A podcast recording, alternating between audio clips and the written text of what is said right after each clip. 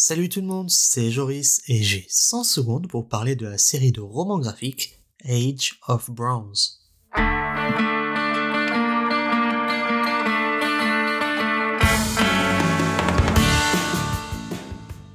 Vous aimez la mythologie grecque? L'intervention des dieux auprès des mortels? Zeus qui tente le challenge de rester fidèle à sa femme plus de 5 minutes? Bien évidemment impossible. Eh bien Age of Bronze, qui traite de la guerre de Troie et de son crépuscule, n'est pas pour vous. Son écrivain et dessinateur, Eric Scharnomer, a justement voulu éviter cela.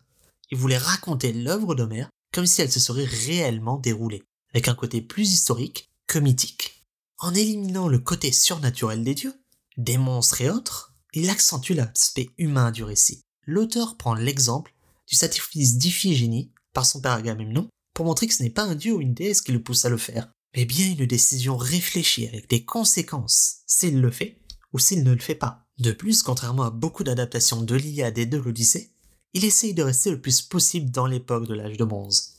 Une époque dont on connaît au final peu de choses. Il a travaillé avec des historiens pour s'assurer que les Grecs, ici nommés les Achéens, et les Troyens ressembleraient potentiellement au peuple de l'époque. Que ce soit en termes d'armes, d'armure, qui ne ressemblent pas à celle de la Grèce antique que l'on connaît, mais aussi en termes physiques. C'est une grande fresque épique d'une période peu adaptée où l'on parle de l'avant-guerre, des raisons de la guerre et des efforts des Achéens. Pour ceux qui aiment l'histoire, qui sont intéressés par la Grèce antique et qui aiment les comics, je recommande ce roman graphique.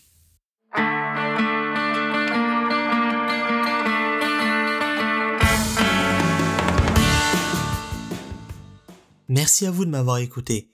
Vous pouvez échanger avec moi sur les réseaux sociaux, le site est aussi disponible. Ce fut un plaisir de parler avec vous alors. À la prochaine fois.